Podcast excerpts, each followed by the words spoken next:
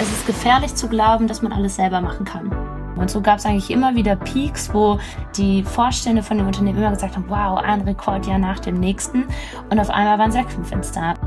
Dafür braucht man ab und zu dann auch einen Anruf in den eine oder andere Richtung und sagen, hey, jetzt geht's los, jetzt schaffen wir mal ein paar Leute frei, weil wir wollen jetzt was machen.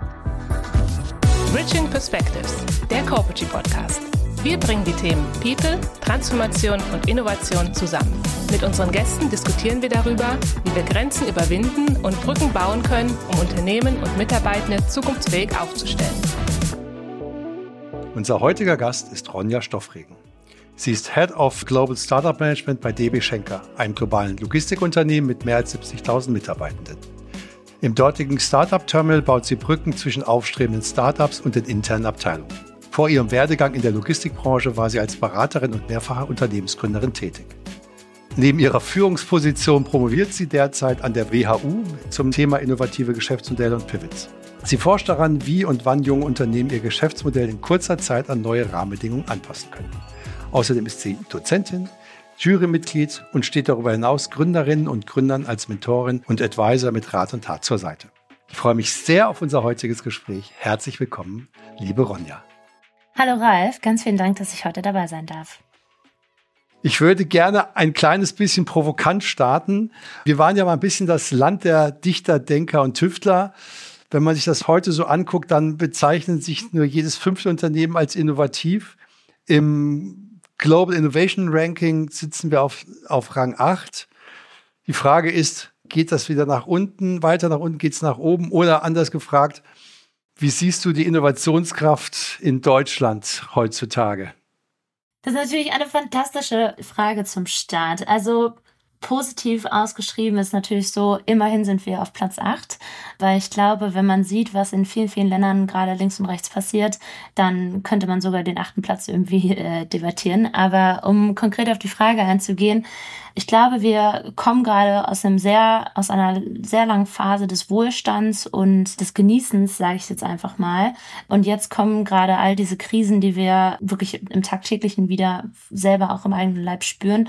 Und die Bedarfe steigen natürlich daran, auch wieder aus der Krise eine Innovation zu machen. Und ich erhoffe mir, dass wir einfach daraus wieder Stärke ziehen und den Mut aufbringen in unserer Gesellschaft, auch einfach Innovationen, Firmen zu gründen und einfach mal auch die großen Themen anzugehen gehen und nicht nur in kleinen, kleinen Themen voranzubringen, sondern einfach sich auch wieder die großen Themen zu nehmen. Und ich habe, ich glaube da schon an uns, an unsere Gesellschaft, an äh, das Potenzial, was wir haben und auch an das Netzwerk, was jeder von uns irgendwie mitbringt. Ja, jetzt könnte ich ein bisschen frech sein und sagen, zur Automobilindustrie, da waren wir immer, immer überführend, wenn wir jetzt das Thema Elektromobilität sehen da glaube ich immer noch, dass wir eine gute Chance haben, dass wir das dann auch nochmal gedreht bekommen. Ende der 80er war es ja irgendwie, waren es die Japaner ähm, äh, und wir haben das trotzdem auch ganz gut hinbekommen. Wenn ich das Thema Digitalisierung sehe, tue ich mich schon ein bisschen schwerer. Wenn ich das Thema KI sehe, dann muss ich ganz ehrlich sagen, es gibt so zwei Vorzeigeunternehmen, die wir so in Deutschland gerade mal so haben mit DeepL und, ähm, und Alp Alpha. Äh, die kriegen Finanzierungsrunde von 30 Millionen. Eine Machine Learning Runde von OpenAI kostet 130 Millionen. Da sieht man ja schon mal die Dimensionen, wie sich das entwickelt. Jetzt müssen wir ja schauen, dass wir in Deutschland irgendwie unser bestehendes Geschäft irgendwie weiterentwickeln, aber gleichzeitig in neue Geschäftsfelder investieren oder aufbauen. Das ist das Zauberwort Ambidextrie. Kannst du so ein bisschen vielleicht dem einen oder anderen Hörer mal das Wort Ambidextrie etwas näher bringen?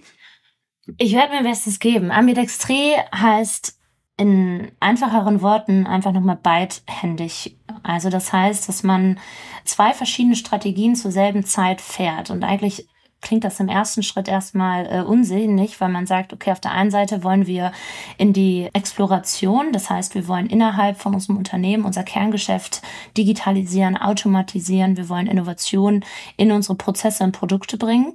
Aber zum gleichen Zeitpunkt, und da kommt nämlich dann das Wort Ambidextrie her, möchten wir auch neue Geschäftsmodelle, neue Geschäftsfelder, neue Regionen, neue Prozesse, neue Produkte ausprobieren, die teilweise sogar in Konkurrenz zu dem eigenen Geschäft stehen. Schönes Beispiel, du warst gerade bei der Automobilbranche, nehmen wir mal Moja oder auch viele der Carsharing-Angebote. Natürlich war es im ersten Schritt immer das Ziel von Volkswagen, ihre äh, Autos zu verkaufen und man stand in irgendeiner Form immer in Konkurrenz zu einem Taxi Taxiunternehmen. Aber wenn man sich am Ende des Tages überlegen soll, okay, fährt der Kunde, ob er jetzt gar kein Auto kauft oder ob er mein Carsharing-Produkt nutzt oder eben noch nicht mal selber fahren will, sondern mit Moja und nicht mit dem Taxi und immer noch über quasi mein, meine PL läuft, dann haben quasi selbst Großunternehmen wie Volkswagen mit Produkten wie Moja oder Car2Go äh, in den Anfangsjahren eigentlich beides geschaffen. Anreize geschaffen, das Auto zu kaufen, aber auch Anreize geschaffen, einfach nur den Service zu nutzen. Und das ist eigentlich im Kern äh, ein schönes Beispiel für Ambidextrie. Das heißt sozusagen auf der einen Seite das bestehende Geschäftsmodell zu, zu optimieren, weil es sozusagen ja dafür steht, womit man heute Geld verdient. Auf der anderen Seite aber auch zu sagen, okay, ich muss ja auch neue Geschäftsmodelle entwickeln. Ich muss ja auch neue Geschäftsmodelle investieren, um sie zu entwickeln. Das ist ja, sagen wir mal, etwas, was Unternehmen schon immer machen eigentlich. Ne? Was ist das Neue an diesem Konzept der Ambidextrie an der Stelle? Ich glaube, da ist gar nichts neu dran. Ich glaube, da gibt es einfach nur jetzt äh, einen Hype drum, genauso wie es irgendwie vor, vor 10 Jahren, 15 Jahren den, das Hype um das Wort Startup gab, weil es wurden ja schon immer Unternehmen gegründet.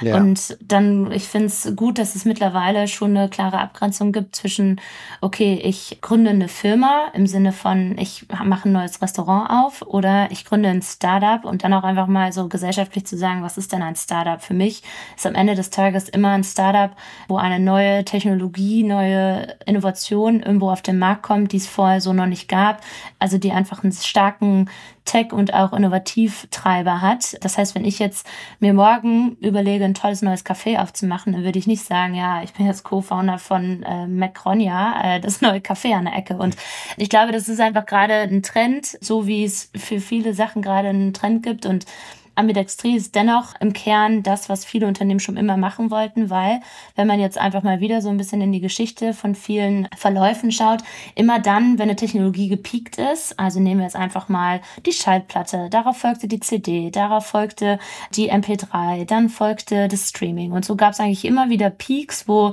die Vorstände von den Unternehmen immer gesagt haben, wow, ein Rekordjahr nach dem nächsten.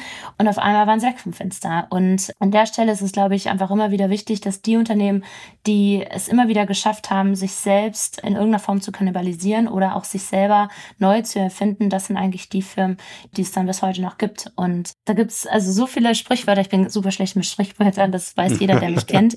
Aber da gibt es bestimmt ein smartes Sprichwort rund um irgendwie irgendwas mit bleiben und nicht weitergehen, dann funktioniert's nicht. Aber ich komme jetzt nicht drauf. Aber da äh, werden ja. meine Freunde jetzt schmunzeln, weil ich bin ultra nee. schlecht mit Sprichwörtern. ja, es gibt ja irgendwie, es wer aufhört, besser zu werden, hört auf, gut zu sein. Es geht ja in die Richtung, ja. ähm, wenn ich nicht, ja, wenn ich nicht mit der Zeit gehe, gehst du mit der Zeit. Also das geht ja alles in die, geht ja alles, geht ja alles so ein bisschen in die Richtung hinein. Wunderbar, Ralf. Genau das habe ich gerade gebraucht. Danke. Ja, ich, ich, ich ruf mich an, wenn du das nächste Mal gerade wieder ein Sprichwort ja. brauchst. Ähm, ja. Der Gedanke ist ja sozusagen das eine, wo ich im jetzigen Geschäftsmodell bin. Da geht es ja teilweise eher um um kleinste Verbesserungen. Ne? Da geht es ja gar nicht um große Sprünge eigentlich. Mhm. Das heißt eigentlich, ich verdiene dort schon Geld, so Gott will, sonst habe ich ja sowieso ein Thema. Das heißt, eigentlich suche ich Effizienzsteigerungen und da brauche ich auch eine andere Art, wie ich, wie ich entwickle, wie ich mich organisiere, welches Mindset ich brauche. Auf der anderen Seite ähm, will ich was Neues machen, von dem ich gar nicht weiß, wenn du gerade über Technologien sprichst, wofür benutze ich es, wie funktioniert das eigentlich? Da brauche ich eigentlich vollkommene Kreativität, ohne zu wissen, wo die Reise hingeht. Also das heißt, es gibt ja schon sehr, sehr unterschiedliche Denkmodelle, wie ich überhaupt an eine Aufgabenstellung herangehe. Und dementsprechend ähm, ist ja auch ein bisschen die Frage, wie, wie organisiere ich das dann entsprechend? Von ich mache es selbst, ich lasse es durch Dritte machen, ich habe eine Mischform daraus. Wenn ich sozusagen mal in die Dimension extern gehe, wenn ich in die Dimension intern gehe, kann ich sagen, ich baue zwei unterschiedliche Einheiten auf oder ich baue eine Einheit auf, die einmal so arbeitet, einmal so arbeitet. Gibt es ja sehr unterschiedliche Modelle. Und man kann auch nicht sagen, die eine ist richtig oder die andere ist falsch. Wie macht ihr das denn bei, bei DB Schenker?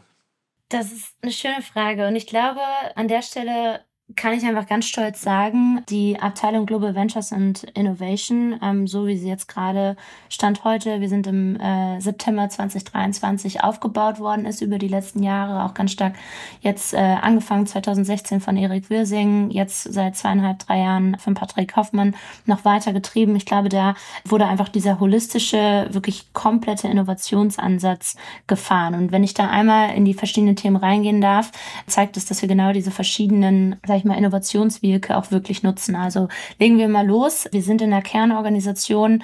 Wir wollen erstmal verstehen, was sind denn Trends? Was sind denn Szenarien? Wo sind denn die Probleme von morgen? Also, dass wir einen Fahrermangel haben, ist klar. Aber dass man sich auch mal mit Fragestellen auseinandersetzt, wie autonomes Fahren. Klar, kommt das? Ist das eine Brückentechnologie? Welche Rolle wollen wir als Schenker haben? Das heißt, einer unserer ersten Innovationsvehicles ist es Trends and Foresights. Da haben wir einen Kollegen, der beschäftigt sich den ganzen Tag mit strategischen Szenarien, mit Trends und auch mit einfach nur Hypes, die dann gar nicht mehr so lange bleiben.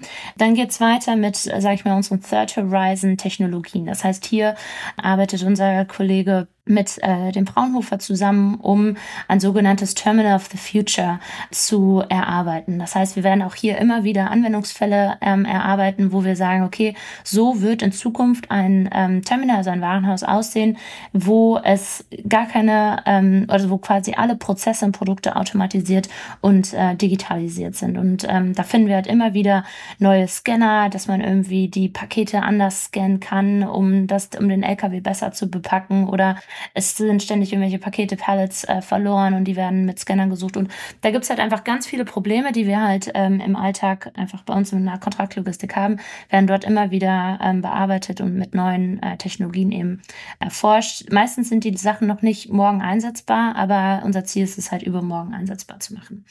So, und dann kommt ähm, auch schon der Bereich vom Sebastian Schumann und mir, Startup Terminal. Das heißt, wir machen die Venture Clienting Aktivitäten.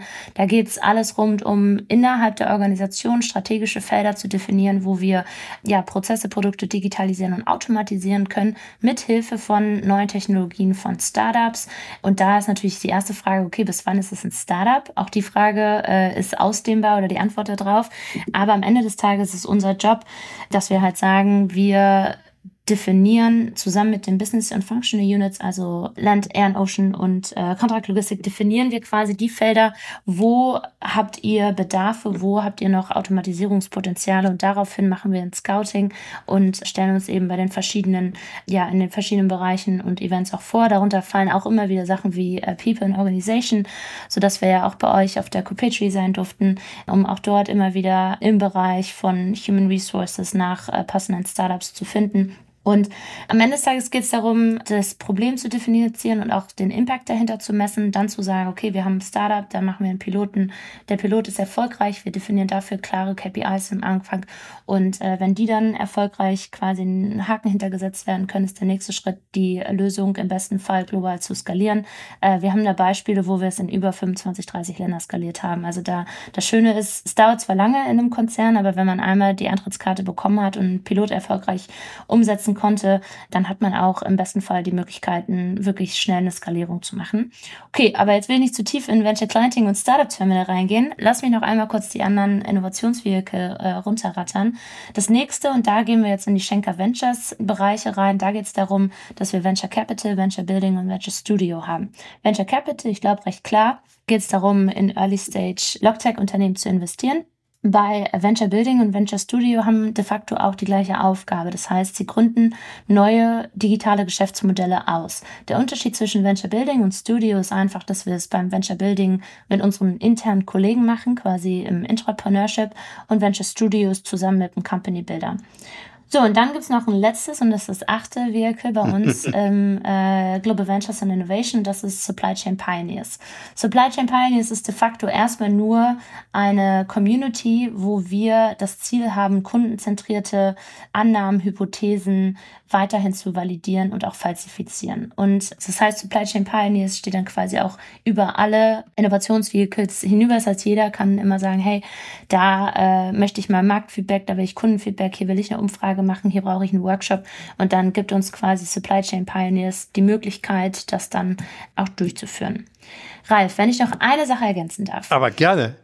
Wir haben, jetzt habe ich einmal dieses Rad für uns aufgemalt. Ja. Ich hoffe, die Zuhörer kriegen das auch, ähm, können sich das visuell vorstellen. Jeder von uns hat eine absolute Daseinsberechtigung. Natürlich kämpft jeder um seine Themen. Das Wichtigste, glaube ich, ist aber, wenn es darum geht, ähm, die Themen umzusetzen, dass man das Mandat dafür hat. Das heißt, dass ich das Mandat habe, die beste Lösung für Schenker in dem Bereich, also in den verschiedenen Bereichen zu finden und dass die dann auch pilotiert wird.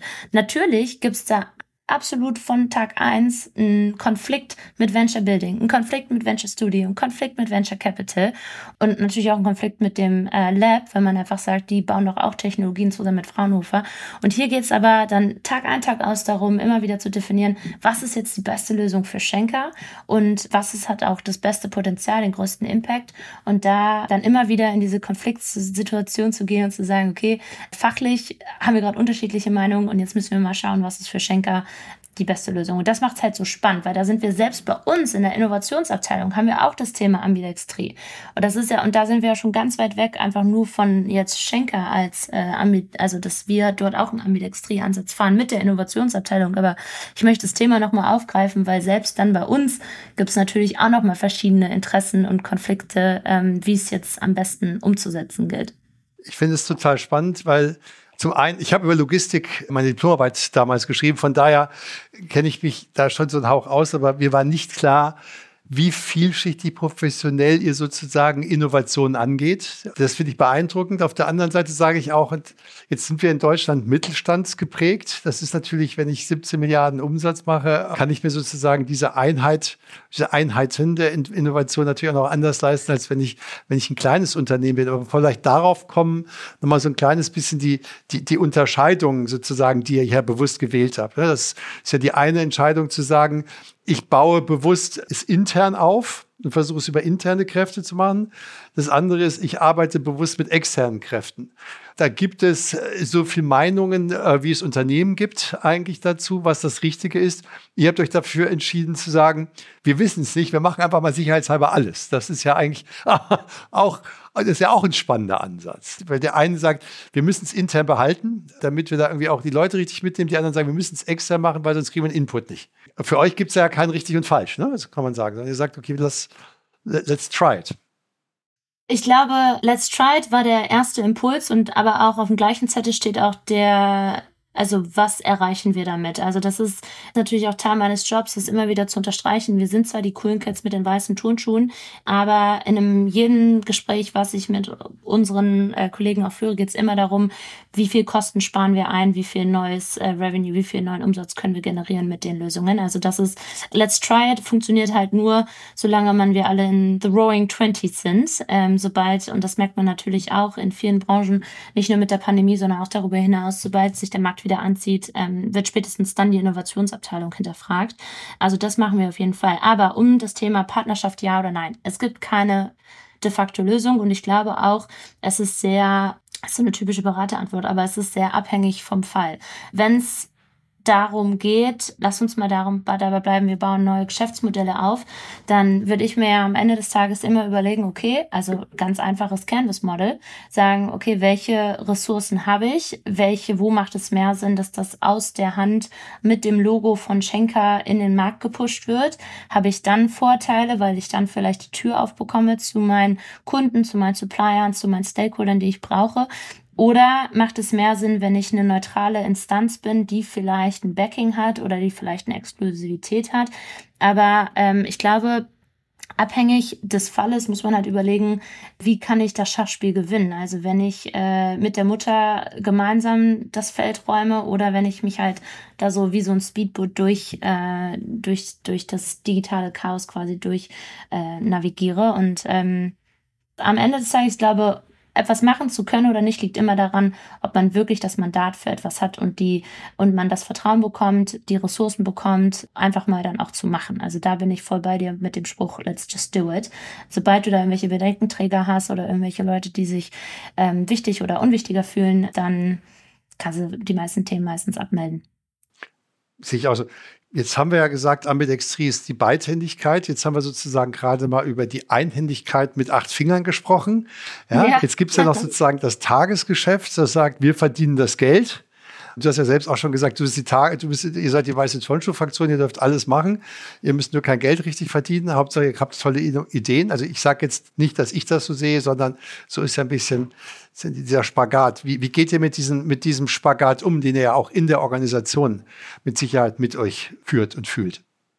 Ja, absolut. Ähm, der Spagat ist da, aber ich würde dennoch auch gerne unterstreichen, dass ähm, meine Kollegen bei Schenker sehr starkes äh, Verständnis haben, dass wir Innovation brauchen. Und ähm, natürlich werden wir ab und zu vom Tagesgeschäft äh, überrannt und dann werden auch mal Termine abgesagt oder dann wird es verschoben etc. Ähm, aber äh, am Ende des Tages sehe ich immer wieder, dass die Kollegen sich dafür einsetzen, dass die die Bedarfe erkennen und dass, ähm, wenn man da ein bisschen tiefer reinbohrt, dass dann auch das Commitment kommt. Und ein schönes Beispiel dafür ist auch, wir haben in diesem Jahr die Innovation Boards aufgebaut.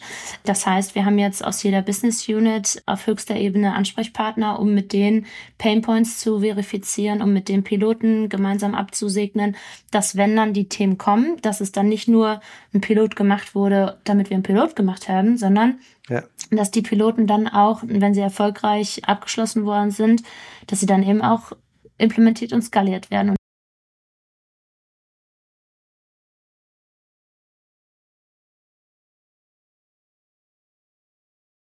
Ja. Wenn man über Innovationen spricht, dann ist ja die ein Teil der Innovation, sagen wir mal, auch eine, eine Verbesserung der bei euch geht es ja vor allen Dingen um Prozesse, würde ich mal sagen. Ne? Das ist ja, sagen wir, im Logistikunternehmen geht es ja, das Produkt ist die Dienstleistung, aber im Prinzip geht es natürlich sehr stark auch um Prozesse, Datengeschwindigkeit. Das sind alles Teile von Prozessen, Informationen.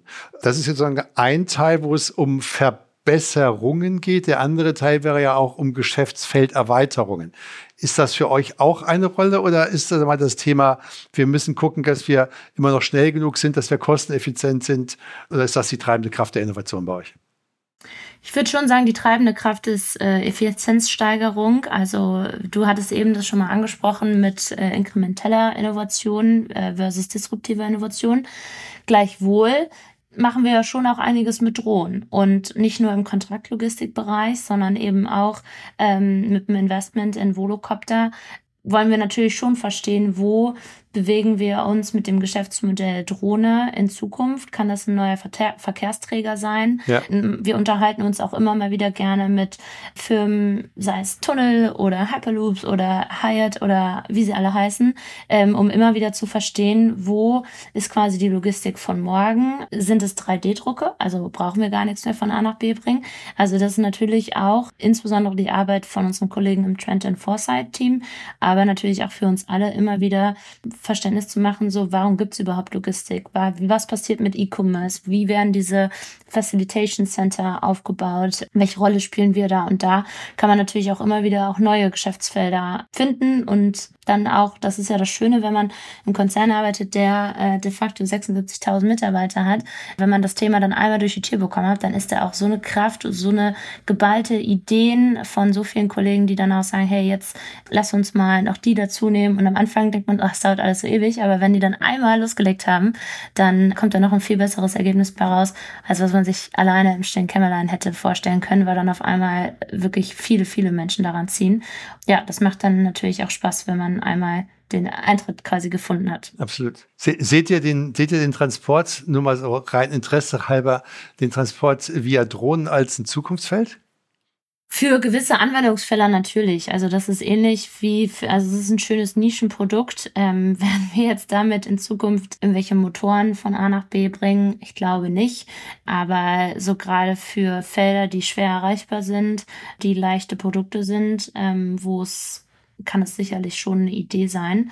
Und ich glaube, das liegt dann auch an den Firmen, wie eben Volocopter noch weitere Anwendungsfälle zu finden und uns zu überzeugen. Also das äh, ja. ist dann eben auch wieder Teil der Innovation. Ja, also ich habe gesehen, in Afrika beispielsweise ist das ganz, äh, geht das Thema ganz gut in die Richtung, nämlich dort, wo es keine Straßen gibt, wo viele Entfernungen zu überwinden sind und wenn du gesagt hast, leichte Produkte sind Medikamente zum Beispiel. Ne? Das ist etwas, was, was ganz spannend ist ähm, und sagen wir mal keine so große Dichte. Teile von, von Australien, bestimmt auch von Amerika auch. Jetzt in der Innenstadt von Hamburg oder Frankfurt tue ich mich ein bisschen schwer, den Gedanken ähm, der, der, der, des drohnenbasierten ähm, Bringens meiner Einkäufe nach Hause äh, mir vorzustellen, oder? Da gibt es da auch Visionen und Szenarien in die Richtung. Äh, da gibt's mehr so Themen Richtung äh, die, die ganzen Themen mit dem Fahrrad. Das haben gerade hier in Hamburg sieht man das öfters. Ähm, wir haben ja auch Lastenfahrrad, also dann gibt's eher wieder noch andere Felder. Ich meine, vorher gab's Lastenfahrräder auch nicht bei Schenker. Dann haben wir mal einen Piloten mit einem hier Ansässigen in Hamburg gemacht und der hat jetzt, ich weiß nicht, wie groß die Flotte ist, aber 20 Lastenräder sind da im Einsatz. Und das macht ja dann auch Spaß, die in der Innenstadt zu sehen. Weil normalerweise sieht man natürlich Schenker mehr auf der Autobahn ähm, oder halt im Hintergrund als äh, Disponent. Deswegen ich freue mich dann immer, wenn ich so ein Lastenfahrrad nee, finde ich cool. Nee, finde ich cool. Finde ich cool. Wenn wir vielleicht mal überlegen, von 76.000 Mitarbeiter und Mitarbeiterinnen und sagen würde, okay, gehen wir mal in, in, in den guten deutschen Mittelstand, sagen wir mal, von 100 bis 1000. Das ist ja auch schon wieder eine riesen Bandbreite, aber trotzdem. Hast du da Gedanken, Ideen, Tipps? Jedes Unternehmen muss ja innovieren. Teilweise gibt es keine Innovationsabteilung. Wir müssen trotzdem innovieren und wir müssen trotzdem gucken, dass wir alt und neu zusammenbringen gleichzeitig. Hast du da so die, die drei Hacks, mit denen Deutschland wieder auf Platz 1 des globalen Innovationsindex kommen kann? Ronjas kleine Fibel des Erfolgs für die deutsche Industrie. Ich glaube, ein wichtiger Impuls ist es halt, äh, es ist gefährlich zu glauben, dass man alles selber machen kann. Also du hattest es eben auch schon mal äh, angeteasert, müssen wir alles selber entwickeln? Kann man die Produkte nicht auch einkaufen? Muss es dann Startup sein oder ist es ein SAP? So, das kann man dann immer noch mal selber äh, definieren. Oder kann ich auch die Themen selber in Zusammenarbeit, sei es ein Joint Venture oder so, äh, zusammen machen? Und ich glaube, viele Firmen es gibt wahrscheinlich viele Gründe, warum das so ist. Da will ich jetzt gar nicht drauf eingehen, aber viele Firmen gehen erstmal davon aus, dass sie alles selber entwickeln müssen. Und ich glaube, gerade Mittelständlern, wenn da eben andere Ressourcen und auch andere Horizonte zur Verfügung stehen und auch ja, einfach andere Perspektiven. Es ist einfach gut, immer mal wieder zu schauen, wie kann ich denn die, die Standards, die vielleicht gerade auch entstehen im Markt, wie kann ich die vielleicht in Joint Venture, in einem Kauf oder auch Zukauf von den Produkten von Startups oder ähm, muss ich denn alles selber machen? Ich glaube, die Frage sollte man sich immer wieder auf Vorstandsebene stellen, ähm, weil ich kenne viele Geschichten, wo es dann heißt, ja, ich musste irgendwie anderthalb Jahre warten, bis dieser Button auf irgendein Frontend eingepflegt worden ist, weil wir nur vier Releases pro Jahr haben und äh, die nächsten drei sind schon voll und dann wurde aber mein CTO ausgetauscht und ja, irgendwie gab es diesen Button nicht, der aber im Jahr irgendwie über 150.000 Klicks sind und 150.000 Klicks sind bei meinen 20 Mitarbeitern oder Sachbearbeitern sind es auch schon wieder, ne, weiß nicht, drei Wochen Arbeit und das okay. muss man sich dann ab und zu einfach so ein bisschen hochrechnen, ähm, ob es dann wirklich immer alles selbst entwickelt werden kann oder muss.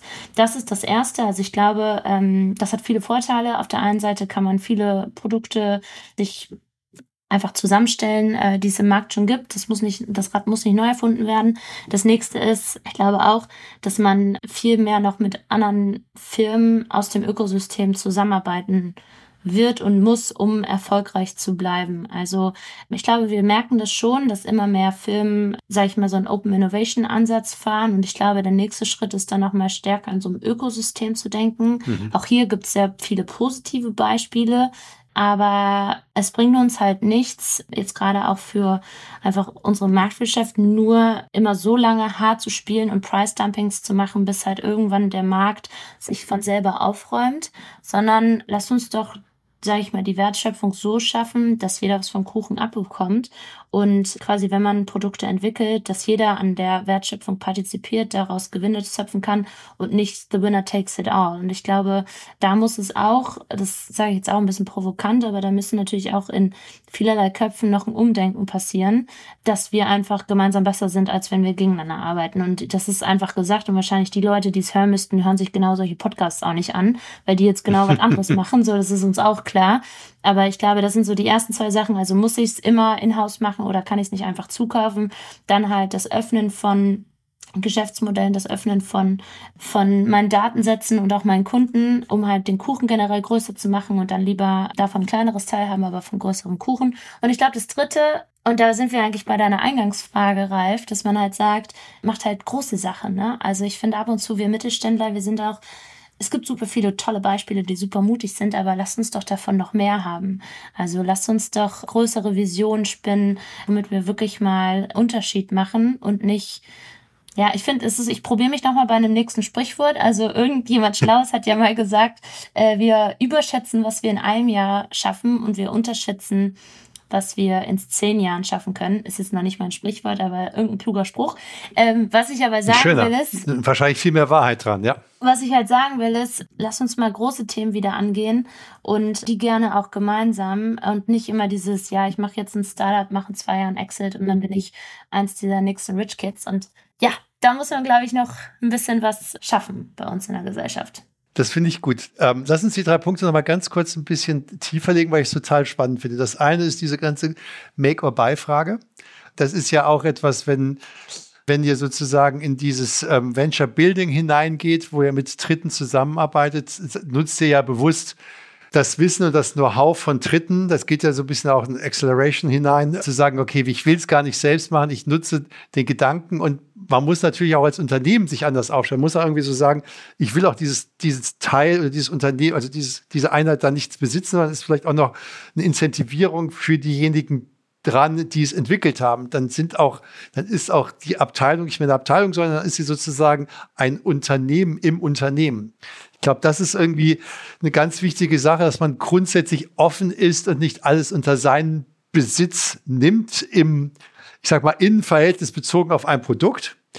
Das andere, das zweite, was du gesagt hast, ist das ganze Thema Innovationsökosystem oder Plattformgedanken. Ich glaube auch, dass wir in Deutschland ganz extrem glauben, dass wir alles verteidigen müssen vor Gott und der Welt und dabei gar nicht sehen, was rechts und links auf internationaler Ebene passiert, wo auf einmal die Spielregeln vollkommen anders und die, und die Logiken vollkommen außer Kraft gesetzt sind. Ob das die Spotifys, die Ubers oder, oder die äh, Airbnb sind. Also da, glaube ich, müssen wir echt auch in Deutschland aufpassen, dass wir einfach mehr denken, lass uns zusammen was Größeres schaffen und nicht irgendwie so im, im, im, im Klein-Klein zu verharren. Ne? Das war das ja auch, was du gesagt, was, was du gesagt hast, was ich auch wirklich total wichtig finde. Und, und in dieser Selbstoptimierung in zwei Jahren ähm, mache ich was, da, da steckt ja kein wirklich, ist ja kein unternehmerischer Gedanke dahinter. Das ist ja irgendwie ein, ein, ein schnell Geld verdienen Gedanke dahinter. Ne?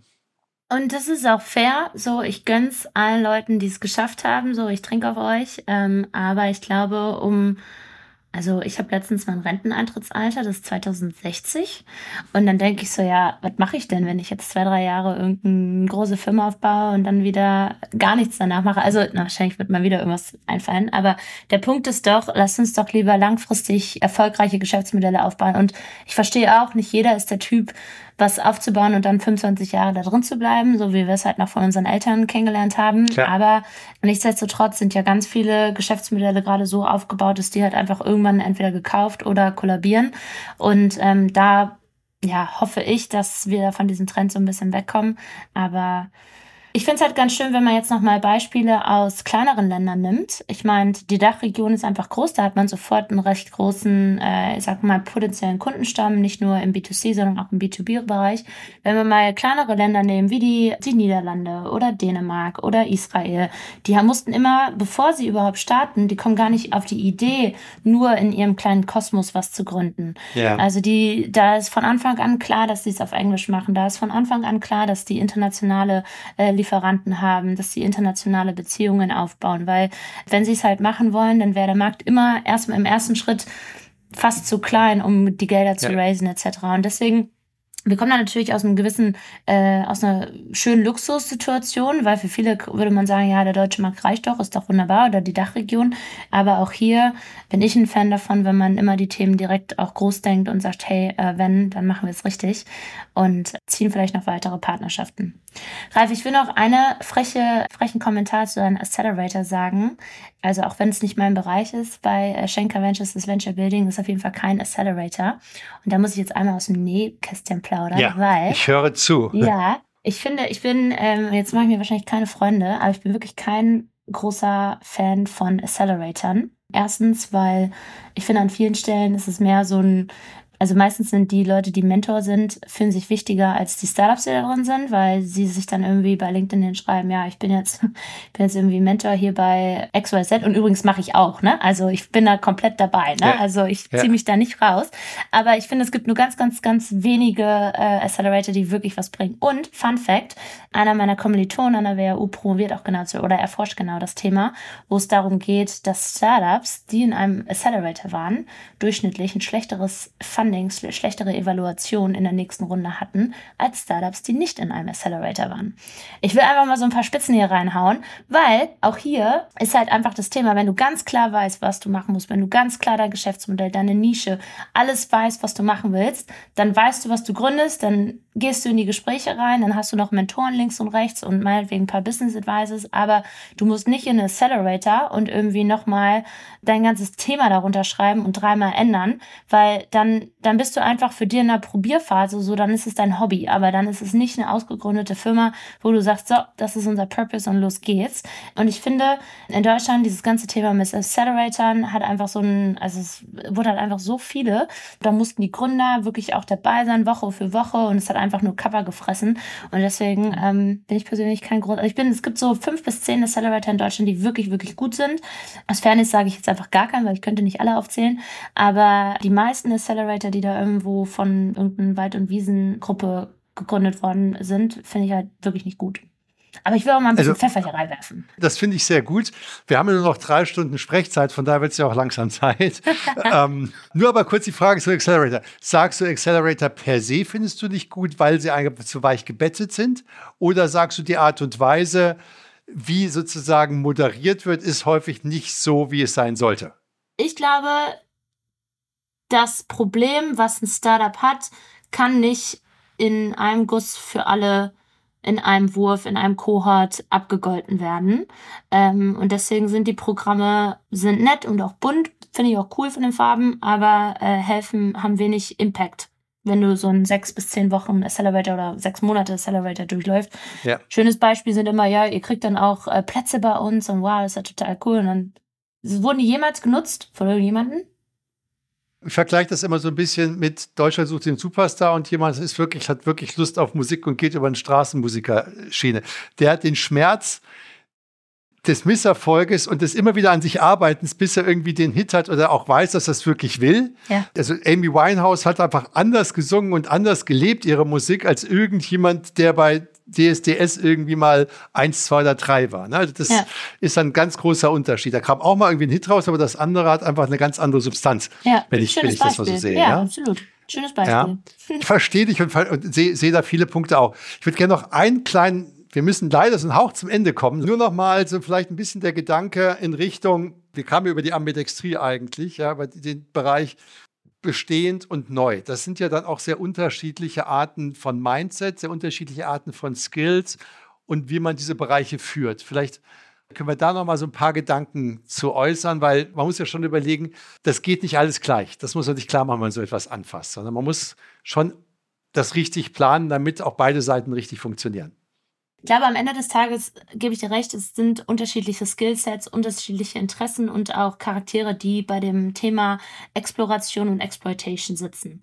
Und es ist auch gut so und die müssen auch mal clashen in ihren Interessen, in ihrem, wie sie Sachen aufbereiten und auch nicht, weil de facto geht es bei der Exploration darum, das Geschäft zu verstehen und noch besser zu machen und Step by Step diese digitale Transformation immer wieder voranzubringen. Da braucht man halt auch ein bisschen Händchen halten. Wohingegen bei äh, der Exploitation geht es ja vor allem darum, mit ein bisschen Hauruck und Rums auch mal Themen gerne als Blitzableiter zu sagen, so, nee, Jungs und Mädels machen wir es aber doch so, obwohl das vielleicht gar nicht das war, was abgestimmt worden ist. Will ich jetzt nicht sagen, dass ich das jemals so mache, aber kann halt schon wir auch mal funktionieren. Ja. Ne? So, wir nicht, nicht bei mir im Laden genau. natürlich, aber äh, in Zukunft kann ich mir vorstellen, dass das ähm, auch ein gehbarer Weg ist. Fakt ist doch einfach, dass beide Welten ihre Daseinsberechtigung haben und auch nur, also was ich aber noch einen letzten Punkt, und ich glaube, der ist ganz, ganz wichtig, was halt die Gruppe, und dazu zähle ich mich ja auch, die an Innovationen im Unternehmen arbeitet, nicht vergessen darf, ist, es ist ein Privileg und gleichzeitig natürlich auch die Herausforderung, das umsetzen zu können. Aber wäre das Kerngeschäft nicht da, würden da die Kollegen nicht Tag ein, Tag aus das Kerngeschäft machen, dann wird es uns auch nicht geben. Und ich hoffe, dass wir bei dem einen oder anderen Kollegen auch die Anerkennung bekommen, dass die sagen, okay, wenn es euch nicht gibt, gibt es uns in Zukunft nicht mehr. Das wäre natürlich schön, wenn man sich so die Hand geben kann. Aber am Ende des Tages ist, glaube ich, wichtig, warum dürfen wir ein Cost-Center sein, weil eben das Geld schon erwirtschaftet worden ist und wir es jetzt in neue Innovationen, neue Startups als Produkt oder auch als äh, Equity dann über Schenker Ventures setzen dürfen. Und das ist, glaube ich, so die, die, der Kernsens, dass beide voneinander Abhängigkeit haben. Also ich finde den Gedanken und auch so wie du es gerade formuliert hast, sehr schön, weil es geht, glaube ich, wirklich darum, dass beide Seiten wissen, dass sie beide eine Seite der Medaille sind. Und du brauchst das eine, damit du heute leben kannst und vielleicht das andere, damit du eine Chance hast morgen. Und nicht das eine ist besser als das andere, sondern beides zusammen ergibt Symbiose. Das, glaube ich, muss von Seiten der Geschäftsführung des Vorstandes auch so in die Organisation ausgetragen werden, damit ich habe nämlich mit einem, mich jetzt letztens mit einem, ähm, mit einem CEO eines Medienhauses unterhalten und der sagte mir, er hat sehr stark sozusagen das Neugeschäft gefördert oder die neuen Ideen gefördert. Daraufhin kam in den Town Hall Meetings, daraufhin kamen dann die, die Etablierten und sagten, du weißt schon, dass wir das Geld verdienen. Ne? Und dann ist ihm klar geworden auf einmal, das war gar nicht böse gemeint, er wollte das zarte Pflänzchen nur so ein bisschen pushen, äh, dass er da ziemlich viel Unmut bei der größeren Anzahl der Belegschaft geschaffen hat. Und glaube, dass das, ähm, das ist ganz wichtig, dass alle was Wichtiges machen, aber ich glaube auch, du brauchst sehr unterschiedliche Fähigkeiten. Bei dir spürt man ja aus jeder Pore auch die Neugier. Also wenn ich dir sozusagen jetzt sagen würde, du machst jetzt die nächsten zwei Jahre genau das und das und versuchst da noch einen Hauch dich zu verbessern, dann weiß ich nicht, an wie viel Morgen ich dich noch im Büro sehe. Ja, du schüttelst den Kopf hier für die Hörer einfach. Ja, ich glaube, das ist so wichtig, dass man da auch weiß, wie man die entsprechenden Mindsets und die Skills zusammenbringt. Ja, vielen Dank für deine Zeit. Vielen Dank für die Einblicke in die Logiken der Ambidextrie, auch in DB Schenker und das, in das was, was, was ihr dort macht. Ähm, auch ein bisschen den, den Ausgleich und, und wo man so ein bisschen über den Tellerrand gucken sollte. Gibt es von deiner Seite her noch so einen, einen guten Rat für alle, die du gerne so mitgeben möchtest? Ich habe ja jeden Tag einen anderen Spruch. Also jeder Tag ist auf jeden Fall be bold, aber äh, den nehme ich nicht, den äh, lasse ich am Rand. Aber ähm, ich glaube, das Wichtigste ist für, für jedermann, also uns, eine, ein Startup, aber auch uns als Gesellschaft, lasst uns halt in die gleiche Richtung schauen und dann zählt halt auch jeder Tag, ähm, solange halt die Richtung stimmt. Und das, ähm, man muss nicht immer Ziele erreichen, sondern lass uns halt in die gleiche Richtung laufen. Und ich glaube, das finde ich immer ganz gut, um zu wissen, wo ich eigentlich gerade hinlaufe. Gut, dann lasst uns alle in die gleiche Richtung laufen. Das ist unser Motto für den heutigen Tag, für alle, die diesen Podcast nicht um 23.59 Uhr gehört haben. Liebe Ronja, vielen lieben Dank für deine Zeit und für deine Einblicke. Danke, Ralf.